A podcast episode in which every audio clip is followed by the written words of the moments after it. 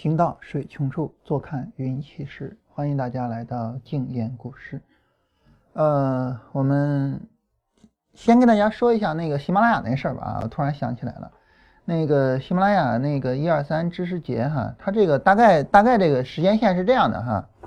呃，首先呢，就是今年上半年的时候呢，我们在喜马拉雅发过一个专辑，就是二十四堂交易技巧课，那其实就是讲了二十四本关于交易的书哈，包括基本面的、技术面的、量化的、交易心理的等等。然后呢，就是到了现在啊，然后喜马拉雅呢，他们做一个知识节，一二三知识节，其实跟什么六幺八购物节或者是双十一购物节是一个道理的，就是他们。这个所有的喜马拉雅所有的节目五折啊，就包括我们节目啊，也包括其他的很多节目，比如说，呃，郭德纲老师刚在喜马拉雅做了一个节目啊，这马上就是五折。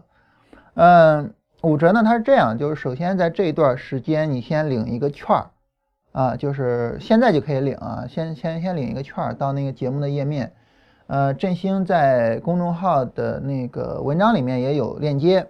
啊，然后领个券儿，这个券儿呢是十二月一号到十二月四号可以用，也就是说你在这段时间里面可以去用这个券儿，然后以五折的价格去买啊，包括我们的节目啊，然后包括郭德纲老师的节目等等啊，所以是这样一个过程。然后呢，到十二月五号呢，我们会为所有的呃，就是买过我们这个节目的人，呃，然后领过券的人，然后在。朋友圈发过我们这个事情的人，以及最终领了券之后以五折的价格买了我们这个节目的人，所有人，我们去给大家做一个直播。呃，这个直播呢，就是振兴起了一个非常惊悚的标题啊，就是一堂课告别亏损。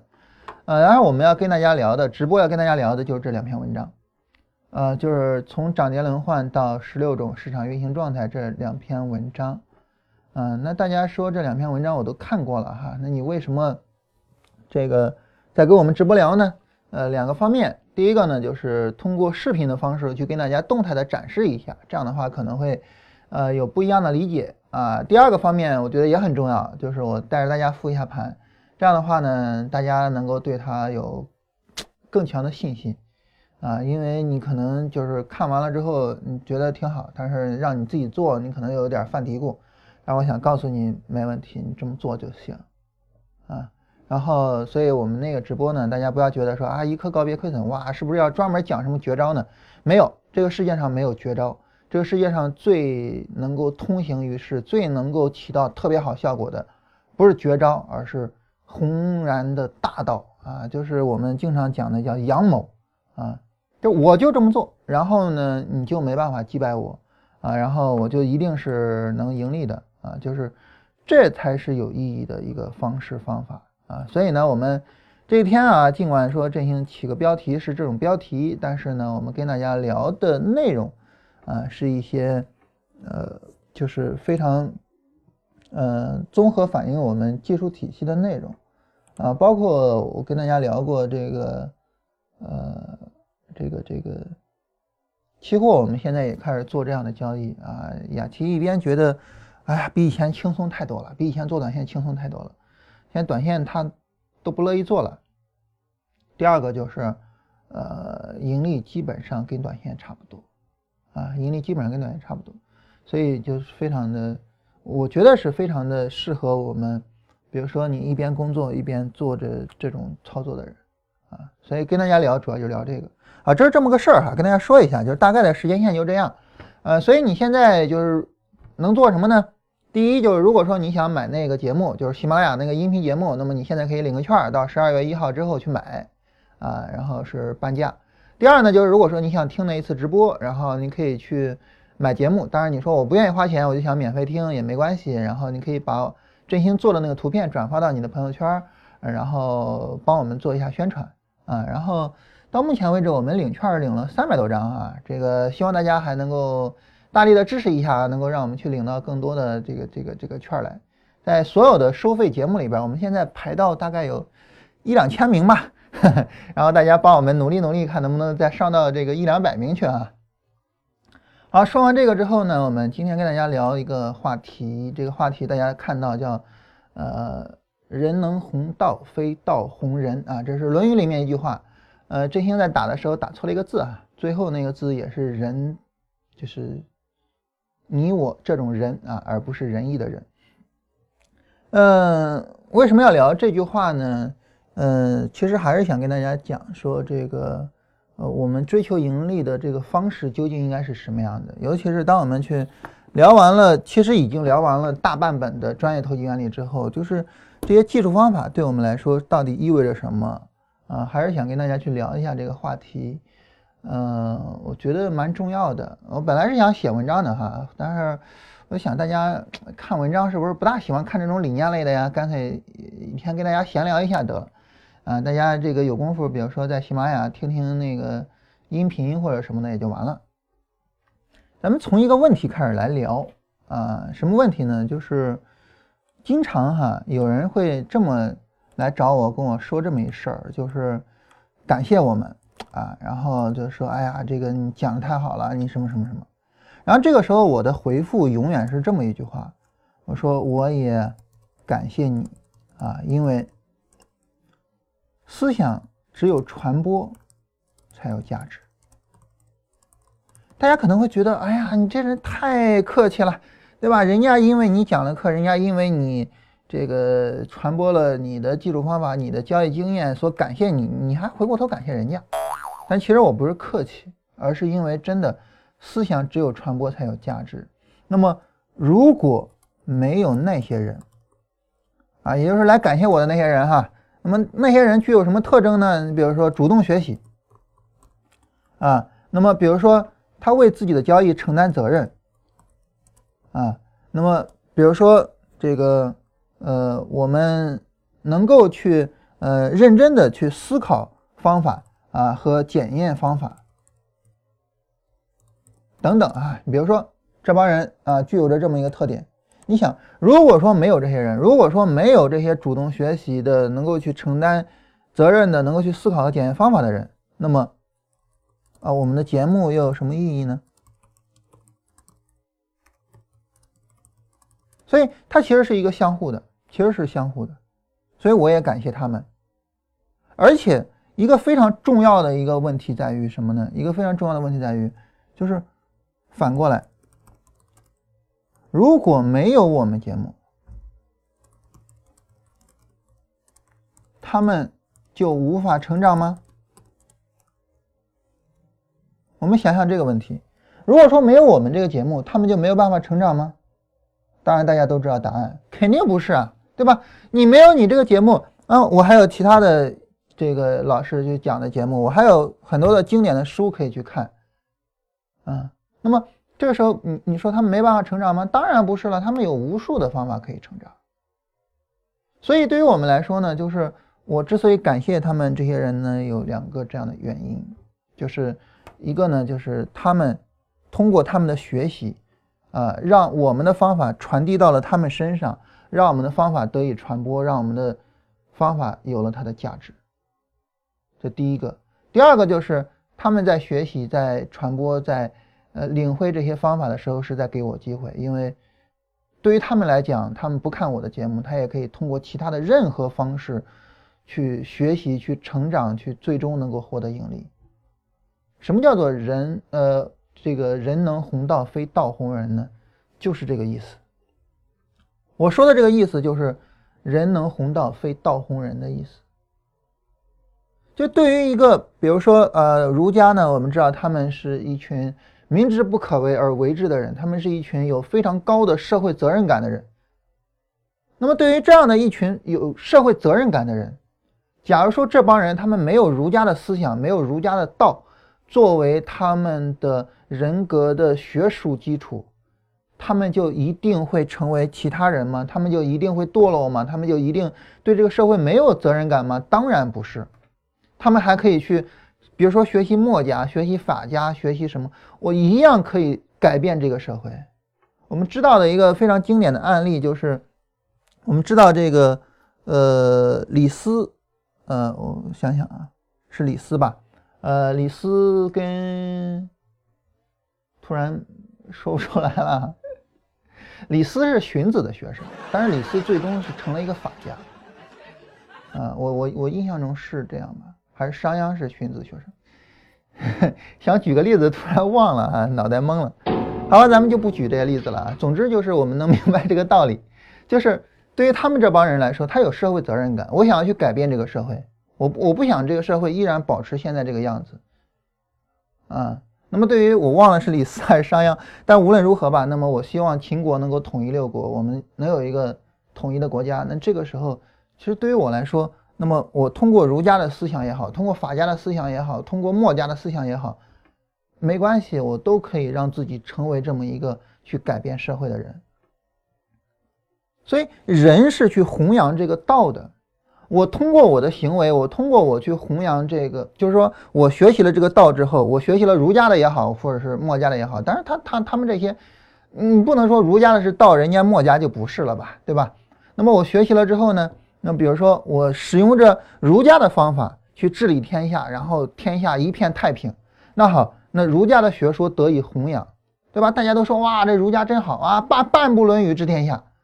啊，然后儒家的学说得以弘扬，所以人是能弘道的，啊，那如果说赵普他不是拿着半部《论语》治的天下，他拿着半部《老子》治的天下。我们知道赵普他是宋太祖的宰相，那个时候，那作为任何一个朝代，你刚刚开朝立国，那这个时候你要做的都是休养生息嘛，那黄老之术用于休养生息也是很合适的呀，所以半部《老子》治天下也是有可能的呀。如果说赵普他老人家是拿着半部老子去治天下，那他弘扬的就是老子。但是无论如何，你说赵普这么一个人，他能成为一个默默无闻的人吗？他能成为一个啊，比如说低级趣味的人，一个对社会没有意义的人吗？当然不是，他一定会是一个脱离了低级趣味，对这个社会有意义的人啊，是一个有益于人民的人，是一个至少有益于赵匡胤的人吧，对吧？他一定是这样一个概念。所以赵普这个人决定了，他绝对不会是一个那样的人，他一定是能够做出来一番事业的人。当他使用着某一个道去做出来这一番事业之后，那好，他就弘扬了这个道。所以人能弘道啊，这是第一点。所以对于大家来说呢，大家你就是一个主动学习的人，你就是一个愿意为自己的账户、愿意为自己的资金、愿意为自己的家人承担责任的人。你就是一个有比较好的学习方法，你能够去很好的去思考和检验方法的人。那对于一个这样的人来说，你做交易盈利是必然的，你活该盈利，你就该盈利。但对于这种人来说，他究竟是拿着我们的方法盈利，他是拿着波浪理论盈利，拿着江阴理论盈利，拿着缠论盈利，对他来说其实没区别，我都是盈利。但是呢，如果说他能拿着我们的理论盈利，如果是这样，那好。他就等于在告诉别人，你看哈，我学了他方法，我盈利了，然后大家都来学我们的方法。好，这就是人能弘道。那好，那我们解释了这么一个方面，就是人能弘道这个方面。我们再来说什么叫非道弘人？什么叫非道弘人呢？你假如说就是一个低级趣味的人，就是一个无益于人民的人，就是一个这个呃没有什么社会责任感的人。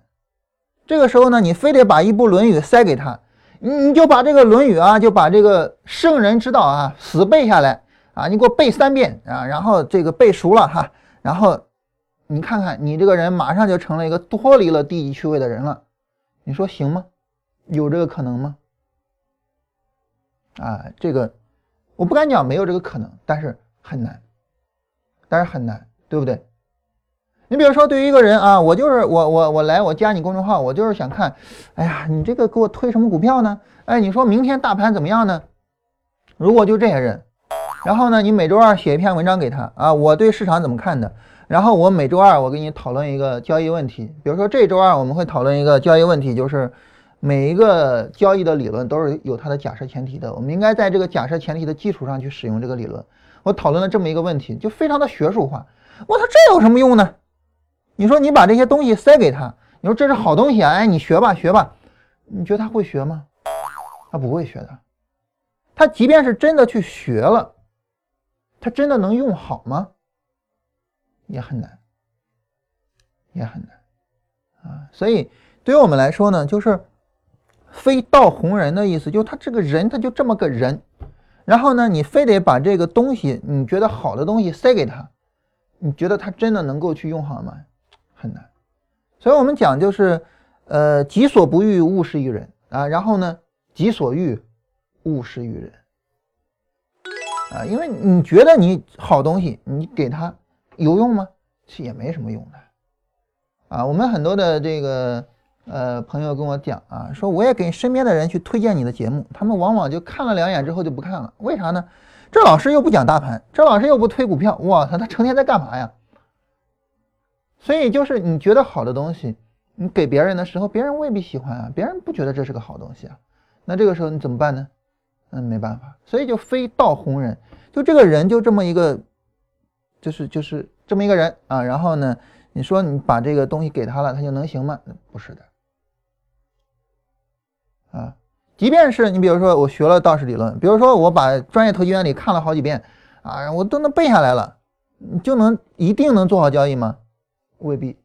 啊，取决于你这个人是一个什么样的人，所以叫人能弘道啊，非道弘人，就这么一句话。我的理解啊，大概就这么个意思，啊，就是一个我我们把这两句话综合起来去看的话，就是一个人呢，呃，他就是这么一个比较比较有社会责任感的人，然后他学了儒家的思想，他怎么样，他就能够去弘扬、去发扬光大，把儒家的思想，啊，同样一个有。呃，学习能力的一个主动学习的人，学了我们的方法，他就能盈利。能盈利呢，别人一看，哇，学了这方法能盈利，然后实际上他就在弘扬我们的方法，啊，这是人能弘道。那非道弘人呢，就是对于一个就没有这方面想法的人，我就是想当官，我就是想这个有权利就行，我没想着说这个社会怎么怎么样。那对于这种人来说，他可能去学什么厚黑术啊，或者什么会比较好。然后你非得把儒家学说塞给他，实际上也没什么用。但对于一个就想着老师给推荐股票的人，你非得指望着让他去学习，让他自己有盈利能力，然后他能挣到钱了，也不现实。所以“人能弘道，非道弘人”这句话，如果说我们总结起来一个观点是什么呢？就是决定这一个人到底怎么样的是这个人本身，而不是他学的那个东西。就是这个人他本身决定了他。会怎么样去做事情？他做事情会取得一个什么样的结果？至于说他使用什么方法去做事情，至于说他学了什么东西，然后运用着什么工具去做事情，其实并不重要。呃，这两句话我的理解就是总结起来就这么一个观点。所以在这种情况下呢，那么对于我们来说最重要的是什么呢？对于我们来说最重要的就是我们不断的去反思我是一个什么样的人，而不是我去反思说。哎呀，我怎么还没找到好的方法呀？哎，我怎么样去学习呢？哎呀，我通过这个优酷去看更多节目，我通过喜马拉雅去听更多的音频，我买更多的书。但是可能你没有去关注到那个最基本的那个问题。我们很多人在谈就是道术器这个问题，但是我很少听到有人在谈人跟道的关系这个问题，因为我们很多人的。思维，我感觉哈，我们很多人的思维就是道红人的思维。什么叫道红人的思维呢？就是这个东西是一个道啊，就是什么道术器那些嘛，这个是一个道啊，这个就是一个交易之道啊，交易的真谛啊，这个东西啊太好了哇！你我我的博客写完了所有的关于交易的东西，然后你回去看二十遍啊，你把我这东西全背下来，然后你就一定能行了，你做交易就不会再亏损了。这个就是道红人的思维，就是道决定了你怎么样，而不是你这个人本身。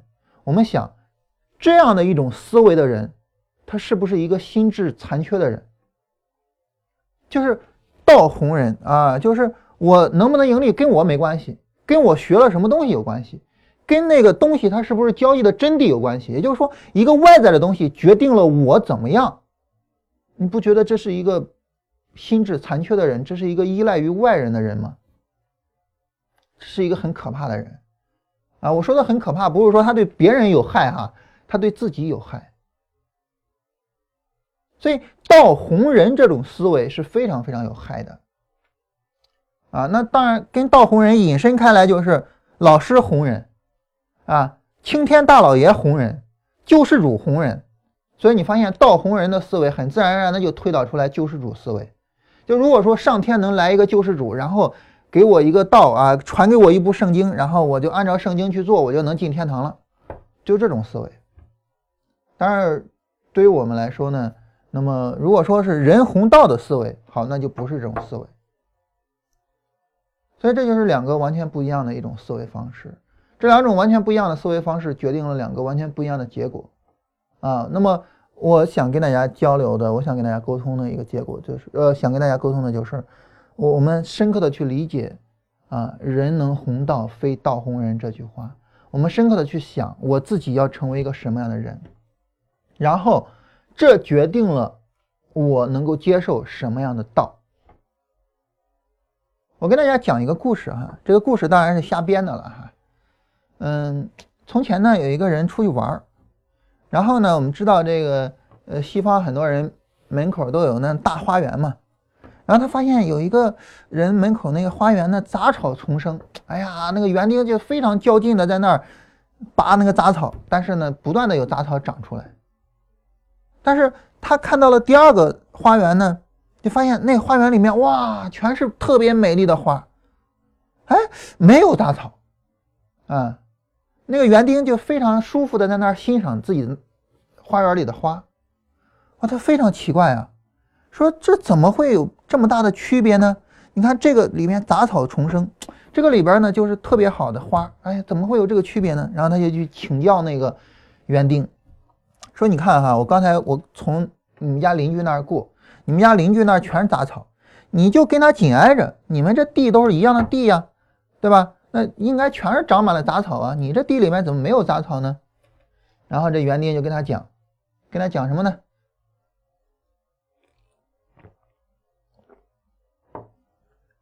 他说啊，你要知道，这个杂草这个东西啊，你拔是拔不完的。嗯。啊，你不要跟他较劲，你跟他较劲你是干不过他的。他那怎么办呢？他我想了一个非常简单的办法，就是任何的植物它的生长速度啊，以及呢它对于呃土壤、水分啊还有阳光的摄取是不一样的。我们知道都有句话叫做“茂林之下无风草”，什么意思呢？如果树长得高，下面没草，为什么呢？因为土壤、水分、养分、阳光全让树给弄走了，哪还能长草呢？对吧？所以呢，他说我就找那些长得比草还要快的花，我把这些花种到我的花园里。也就是说，我不盲目的去找花来种，我找那些比草长得更快的花。我来种，然后呢，当我种了这样的花之后呢，你发现那个草自然而然它就不长了，因为它竞争不过这个花啊。哎，这个人觉得哇，好有道理，哎呀，好有道理。然后继续往前走，结果走到了第三个花园，结果发现哇，怎么杂草丛生，全是杂草。但是呢，那个花园的园丁不管，就让杂草在那儿长，所以他又奇怪了。他说：“你看哈，他说我刚才。”在那个人那儿学到一个非常好的方法，啊，学到一个非常好的方法，就是你你可以去种那些那个长得更快的那些花，然后你就能够有一个特别好的花园。来，我教给你，你也这么做。那园丁说，嗯嗯嗯，不用，你不用交给我这个，为什么呢？说你看这草哈，我们知道中草药吗？草都可以做药的，这不是草，这是我的药。哎，我是个医生，啊，所以呢。这个每天我这花园里面咔长得那么快，哎，太好了，我有了足够的药可以去救病人了。这是第三个人，所以我们对比这三个人哈，我们会发现呢，你看第一个人活得特别的焦虑，不断的去拔那个杂草，但是你拔不完。所以就跟我们很多人似的，我们生活中有非常多的琐事，非常多让我们头疼的事情，非常多我们特别烦的事情，你去解决吧，一项一项一项一项解决了之后呢？永远会有新的，你永远解决不完，所以我们的花园里面杂草丛生。那这第二个人呢，就是我，当然生活中我也会有很多的琐事我难免不了。啊，我这个周末在家带两天孩子哈，哇，累得腰酸背疼啊，呃，然后孩子不知道怎么回事啊，那以前小时候呢是一觉就睡到天亮，但是现在晚上得起两次，呃，十一点半起一次，然后。这个三四点的时候起一次。一般来说啊，这个我我睡觉睡得都比较早，就是八九点睡觉，因为我比较吃睡觉，呃，睡眠不足，我我身体马上有反应。首先是心口疼，然后是一些其他的反应啊，这个比较恶心，就不跟大家说了啊。然后心口疼，我一一度以为我有心脏病啊，然后去查怎么也查不出来，呃，然后后来是安贞的一位主任医师跟我讲，说你这个叫什么来着？我忘了啊，反正就很正常，就睡眠不足导致的啊，然后多睡觉。然后我一听明白了，反正我是特别吃睡眠的一个人，呃，然后现在我就想着，我要不然就十一点半等他吃完那次奶再睡。啊，昨天我就十一点半喂完奶之后我才睡的，结果搞到十二点多才睡着，啊，然后起来也很痛苦啊。当然这个，呃，我也不是坐在床前等着他吃奶啊，就在那儿复盘嘛。就总之生活中会有无数多的这样的事情，但是你怎么样呢？我关注更多那些让我快乐的事情。啊，你比如说我跟大家聊天，我会觉得很快乐，我会觉得我的思想传播，我的方法传播，我觉得特别快乐。很多人就是交易方法就觉得哇，别人最好不要知道我的交易方法。哎呀，这个这个别人怎么样，这个什么什么。但是我不是啊，但是我不是，我是什么呢？我是我觉得我的方法传播，我觉得特别高兴。就我关注生活中这种特别好的东西，然后我的花园里面就是长满了鲜花。但第三个呢，就又又又到了另外一个层次了。那那个层次就是。你给孩子喂奶也好，你照顾孩子也好，这是非常琐碎、非常痛苦的事情。但是这不是人生最大的乐趣吗？你说人生中除了这个，还有什么比他更快乐呢？你能找到比带小孩子更快乐的事情吗？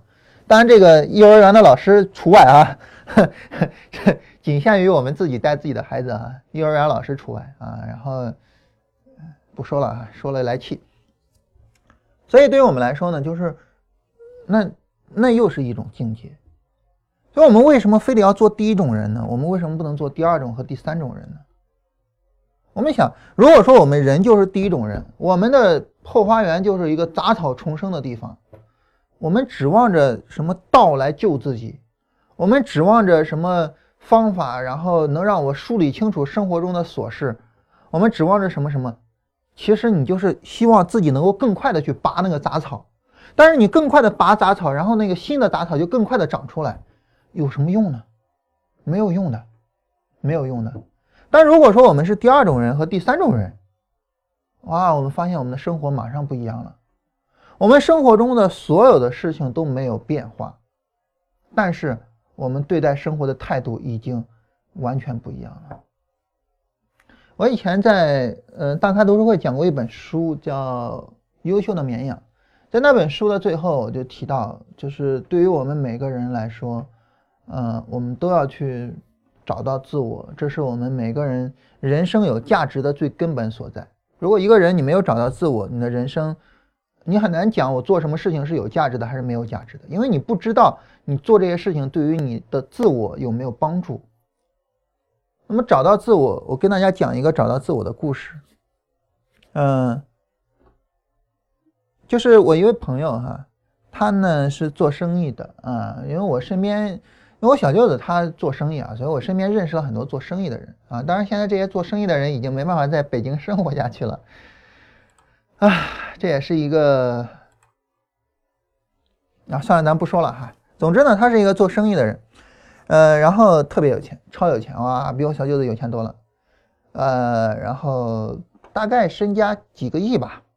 嗯那意思就是我我小舅子不到几个亿，然后我还没他好，这是一个鄙视链啊。大概就是身家几个亿的样子。然后，呃，有一次他就跟我聊天啊，他说那个我想去徒步旅行啊，我惊呆了啊！我说你生意这么忙，而且他当时正在谈一个收购，就是他要去收编一个他的上游企业啊，等于他自己给自己供供原材料了嘛，他收编一个上游企业。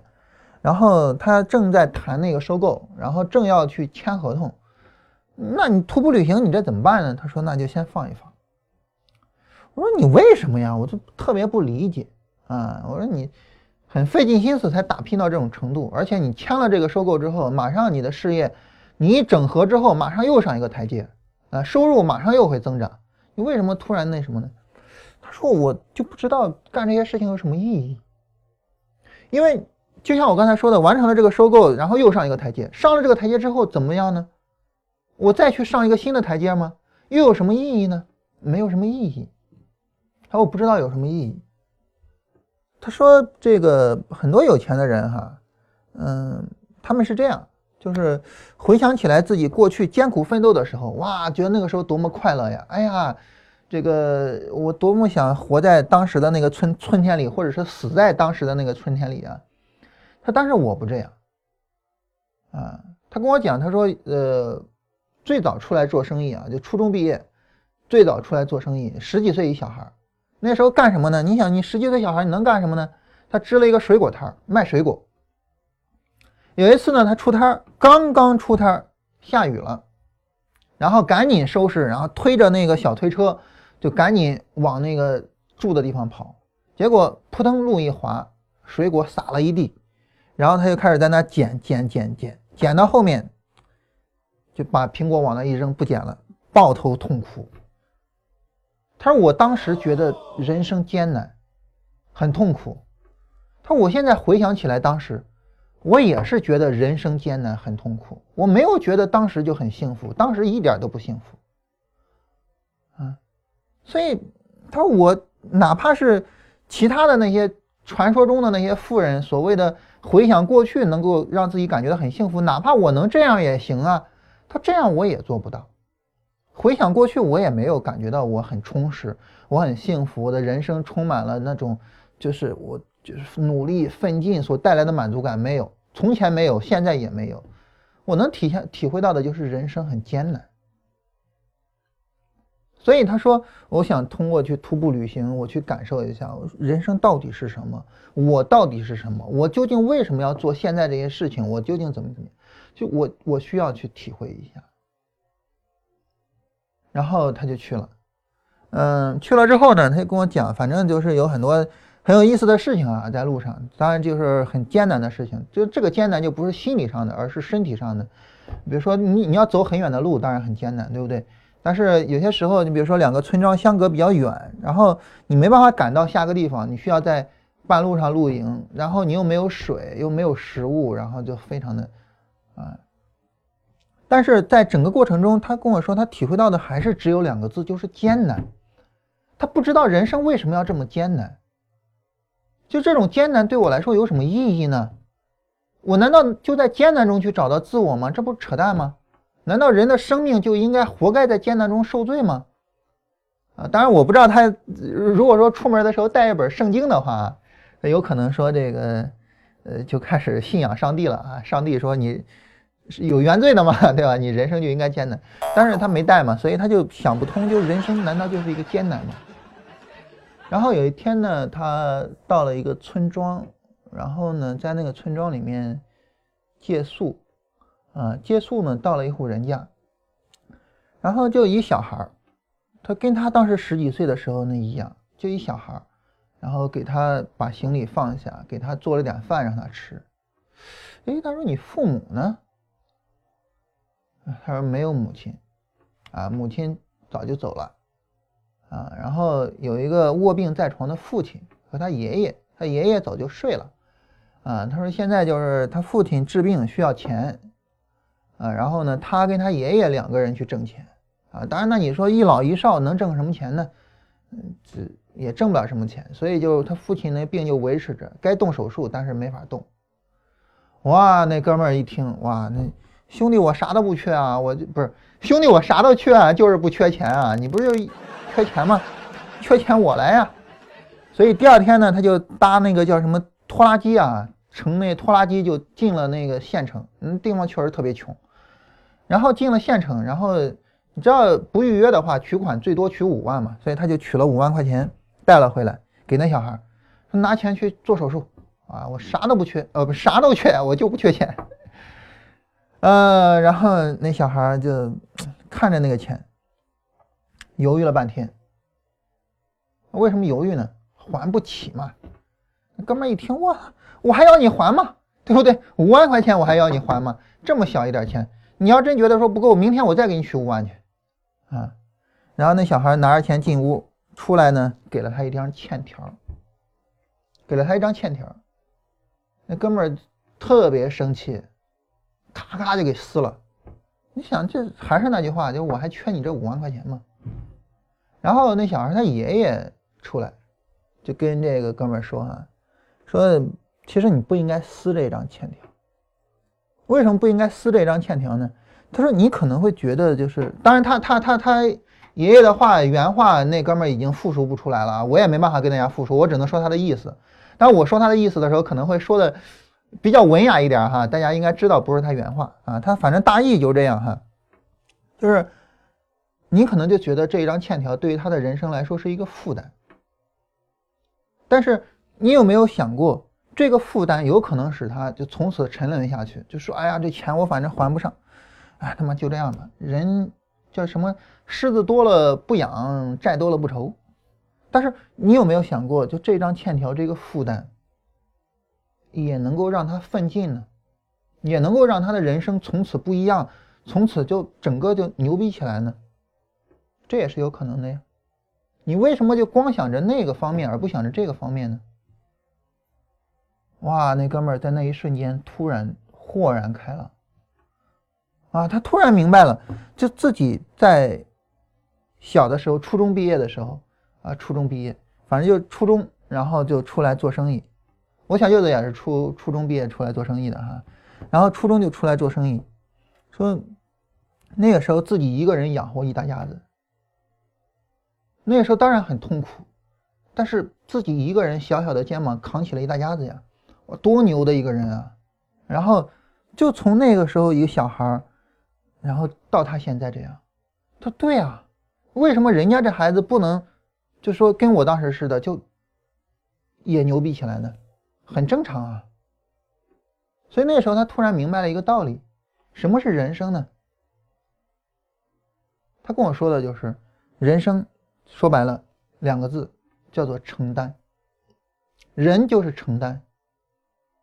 一个人一撇一捺立起来，为什么一个人一撇一捺立起来呢？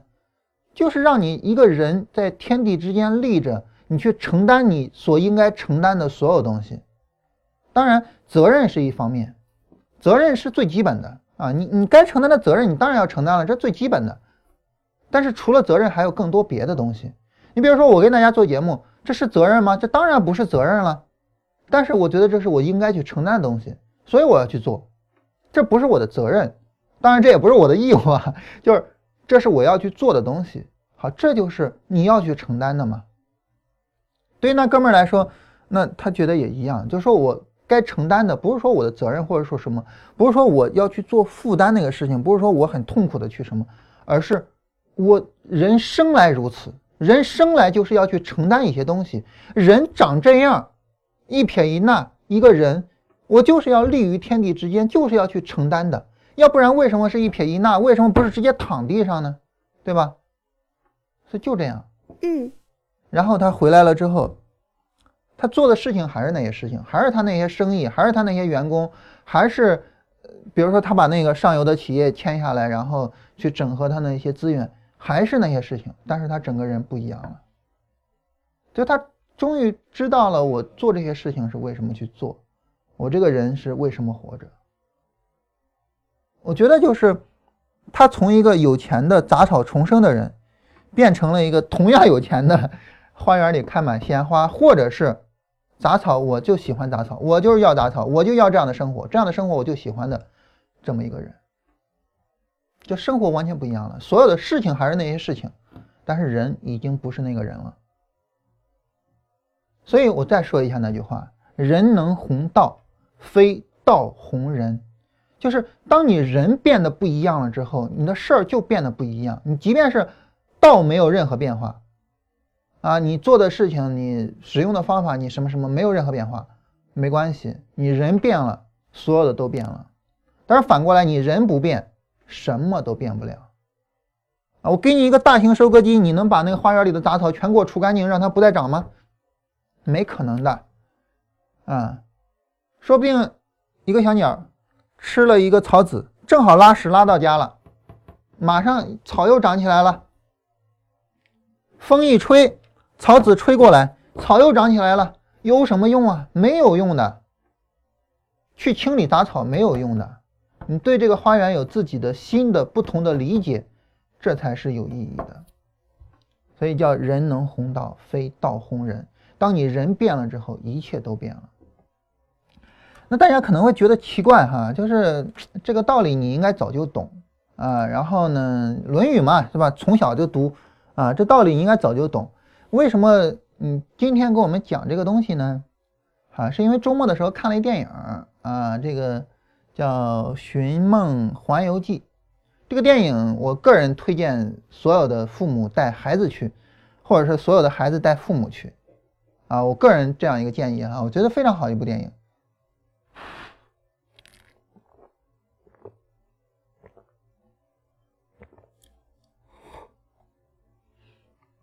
当然，对于一部电影来讲，哈，就是 它是有多个不同的理解角度的。就对于一个艺术作品，它是有多个不同的理解角度的。你知道振兴看完这电影之后，他的理解角度是什么呢？哇，那奶奶脸上的皱纹和她的毛发做的其实太棒了，哇，了不起啊！这是振兴的理解。振兴作为一个做做做做视频的人，他是这么理解的。那对于一个，比如说我说带父母去，那父母他可能会理解什么呢？可能对死亡，对于人的最终的逝去有一个不同的理解，因为电影里面对这个描述的特别的诗意。就一个人死，他并不是真正的死亡，当没有人记得他的时候，他才是真正的彻底的死亡。哇，太美了，了不起！当然，对于我来讲，我是一个创业的人啊，我是一个年轻人，嗯。在假设我是个年轻人嘛，我是一个创业的，我还是一个不断奋进的人，所以对于我来说，我理解的就是关于梦想、关于成功、关于努力奋进这样的一些主题。那我看完那部电影之后呢，我觉得我的理解是这样的，就是那部电影呢，它讲的是家庭和梦想之间的一个矛盾，但是我看完了之后，觉得家庭和梦想之间没有矛盾。家庭和什么之间有矛盾呢？家庭和不顾一切的追求成功，两者之间是有矛盾的。当你不顾一切的去追求成功的时候，就是我就必须得成功，我马上我就得成功的时候，啊，我抛弃一切我也要成功的时候，那么家庭一定会被你搞得支离破碎。但是当你去追求梦想的时候，那么家人最终会支持你的梦想，而且。我我在这里说一句可能非常鸡汤的话，对于每一个追求梦想的人来说，在你追求的那一瞬间，你就已经成功了。追求梦想这个事情没有成功不成功与否。比如说我们做这个节目，我们还是做这个节目的事情。我我我们微信号现在是八千个人，当然我们做的不成功啊。实际上有一个稍微有一个运营能力的人帮我们运营一下，可能现在都不止八千个，都不止八万个人。但是八千个人就不成功吗？八万个人、八十万个人、八百万个人就成功吗？不是的。当你追求梦想的时候，你在你决定我去追求的时候，在你动身的时候，在你抬起脚的时候，你就已经成功了。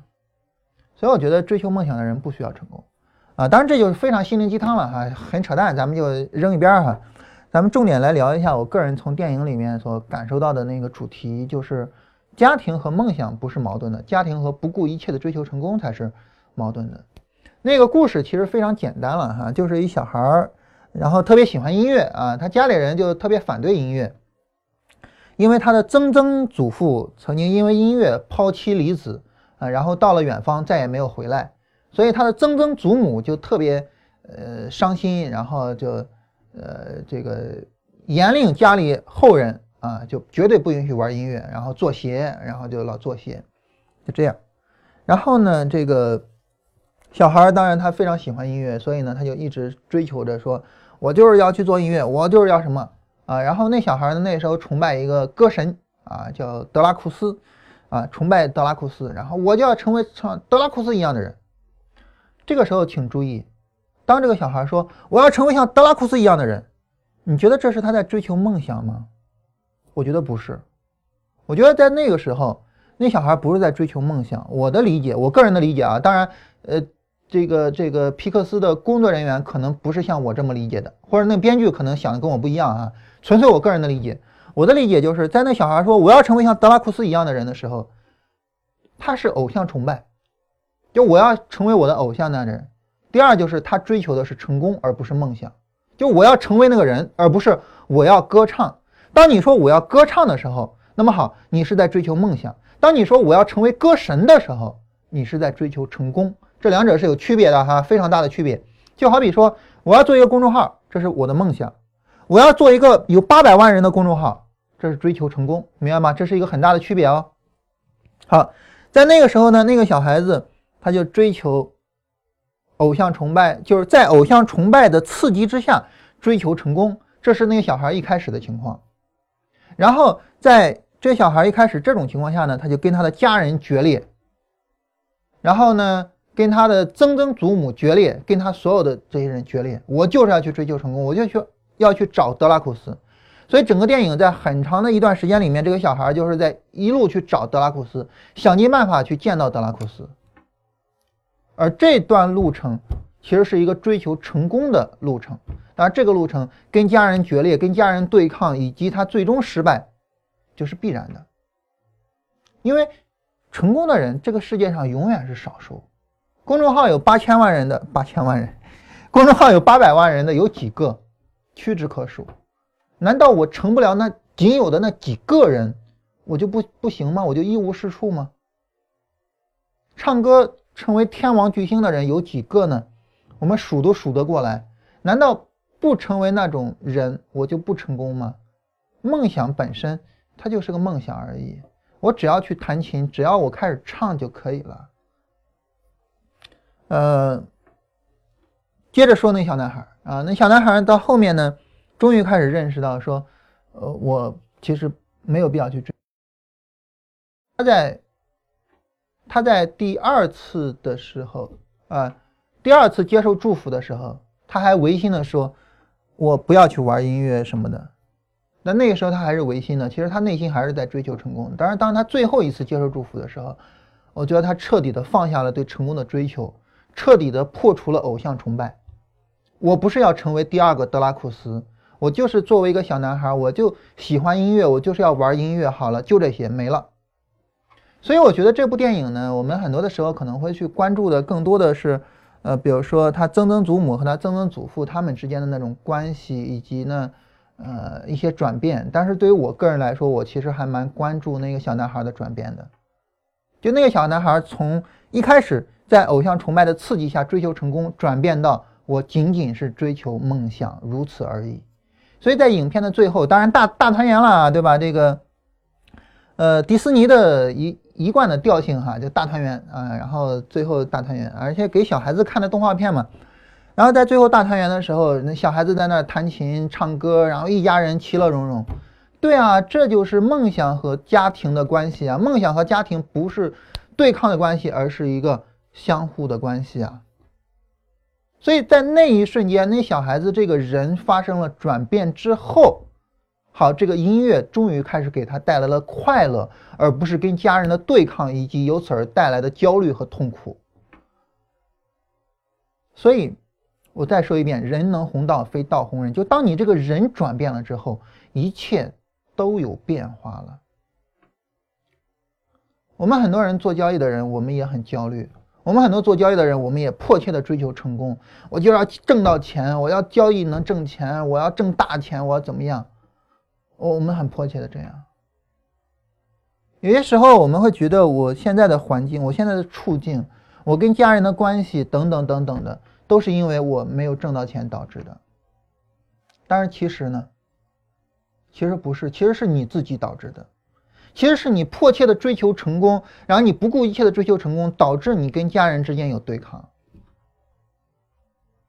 如果说你真的做交易挣到钱了，假如说你做交易挣了一个亿了。你怎么样呢？你跟家人的关系就一定马上就变好了吗？难道说在你的眼里面，你的家人就是那种趋炎附势的人吗？难道在你的见、你的眼里面，你的家人会因为你贫穷不得志而看轻你，会因为你富有得志了就看高你吗？难道你就这么看不起自己的家人吗？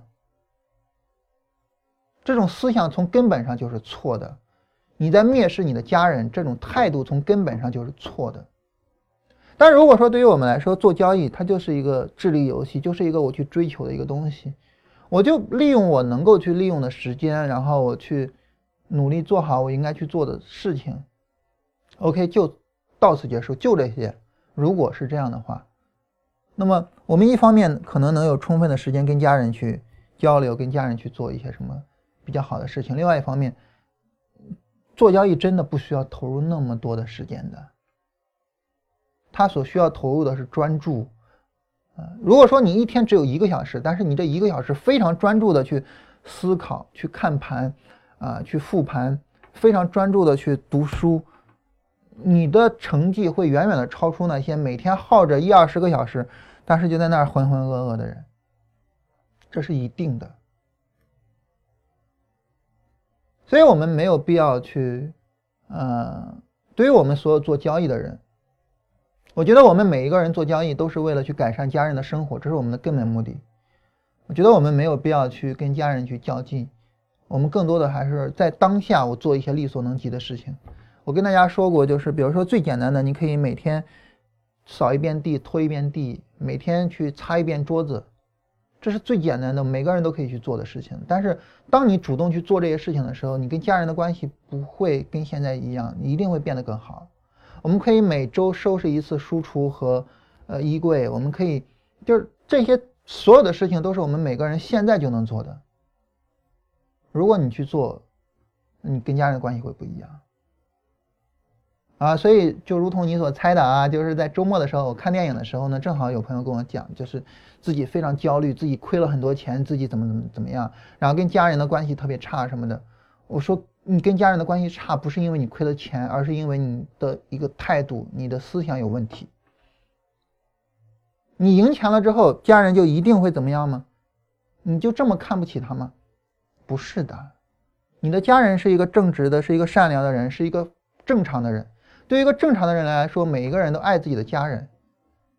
无论你是亏了很多钱还是挣了很多钱，他对你的态度不会有本质性的变化。而你要做的是，你对他要调整，你要把你对他的态度做一个改变。啊，这也是因为，在看电影的时候，正好电影里面演这么一个话题，然后呢，他又问我这么一个话题，所以我觉得有一个很有意思的一个一个两个对比一下。跟大家聊一下这个事情。好了，我们今天的这个话题聊完了啊。人能弘道，非道弘人。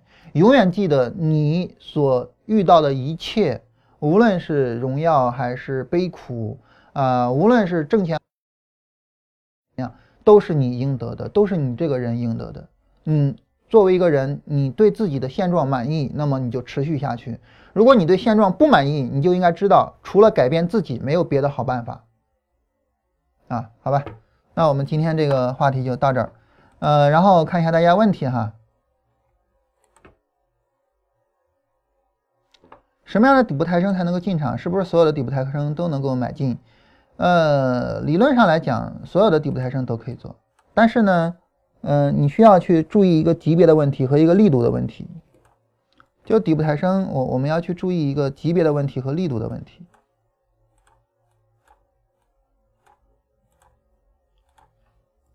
所谓级别的问题呢，是因为底部抬升它一定是有一个回撤才有底部抬升的，所以级别的问题就指的这个回撤的级别。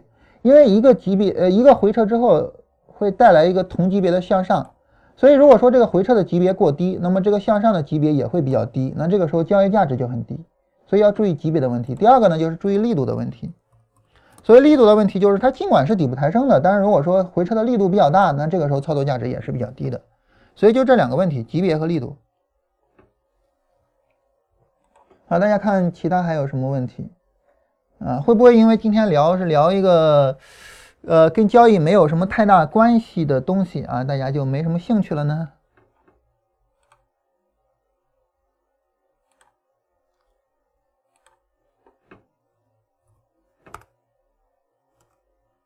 大盘现在是正儿八经的走出来回调了，然后当然现在因为。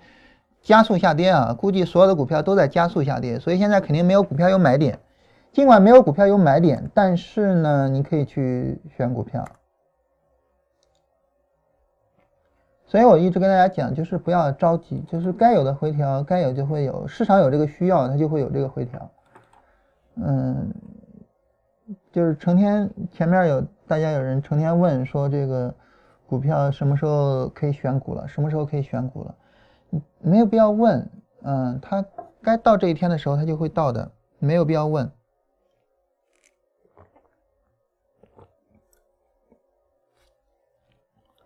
就是，呃，为什么不太跟大家聊大盘呢？因为我觉得就是不太跟大家聊行情、聊个股呢。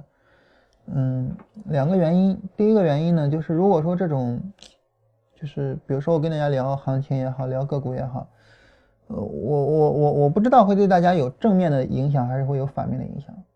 比如说你可能本来是觉得大盘是向上的，然后我一说大盘要有一个回调，然后你就不敢买，结果涨了几天，你又在后悔，然后你又在高位追进去，然后大盘一跌，你又更深的后悔。这个时候，其实我跟大家聊大盘就没有什么意义，啊，这是第一个原因。嗯，第二个原因呢，就是大盘这种事情，它是杂草，它不是鲜花，呃，但是方法这个东西它是鲜花，所以我想跟大家聊这种，我我我自认为的长得更快的鲜花。当然，我认为的好东西对于你来说未必是好东西，嗯。好，大家如果没有什么问题的话，我们今天就跟大家聊这儿，聊到这儿哈。这个今天跟大家聊了一个很扯淡的话题，嗯，我觉得蛮值得我们去思考，就是究竟对于我们做交易来说，什么是重要的？我究竟怎么样做才能够更好的使用方法？我究竟怎么样做才能够拥有更好的家庭环境？我究竟怎么样做才能够更好的找到自己？这三个问题。怎么样做才能更好的把事情做好？怎么样做才能够更好的跟人相处好？怎么样做才能够更好的跟自己相处好？我们人的一生就是在处理这三个问题，就是外界、家人啊，就是外界啊，然后社会，然后自己啊。其实你仔细琢磨琢磨，我们所有的文艺作品也都是在处理这三个问题。所以，我们我觉得我们。今天聊的内容应该还是很值得大家去思考一下的。当然，对于我们作为一个交易类的自媒体，那么第一个问题是最值得我们思考的，也就是说，我应该怎么样才能够更好的把事情做好？怎么样才能够去红那个道，而不是指望着道来红我？啊，好，那我们今天就到这儿。大家记得去喜马拉雅支持我们哈。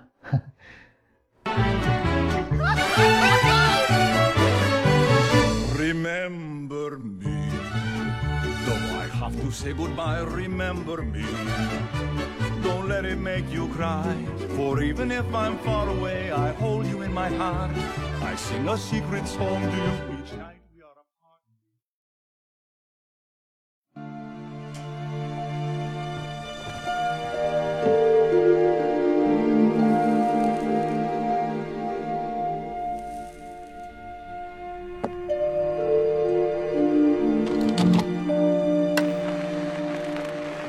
I have to sing. I have to play. The music, it's, it's not just in me, it is me. When life gets me down, I play my guitar. The rest of the world may follow the rules, but I must follow my heart. You know that feeling? Like there's a song in the air and it's playing just for you? A feeling out and touch it. I never knew I could want something so much, but it's true.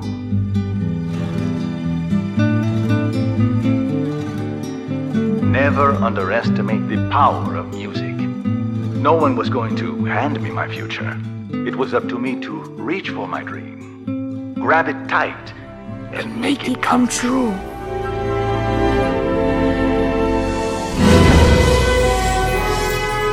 Right, who's in there? I'm sorry. What's going on? Uh, I'm just dreaming. Ah!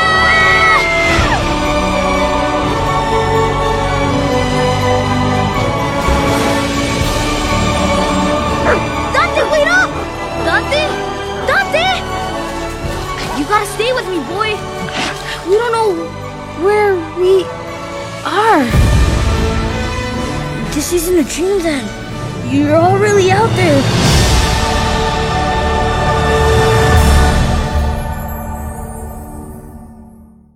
I never knew I could want something so much, but it's true.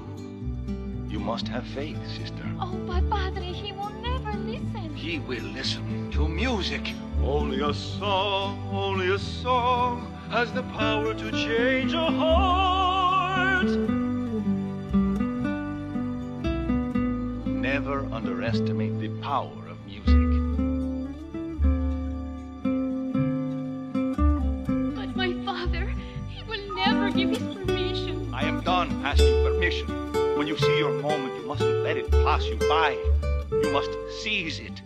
Senor de la Cruz, what did it take for you to seize your moment? I had to have faith in my dream. No one was going to hand it to me. It was up to me to reach for that dream, grab it tight, and make it come true.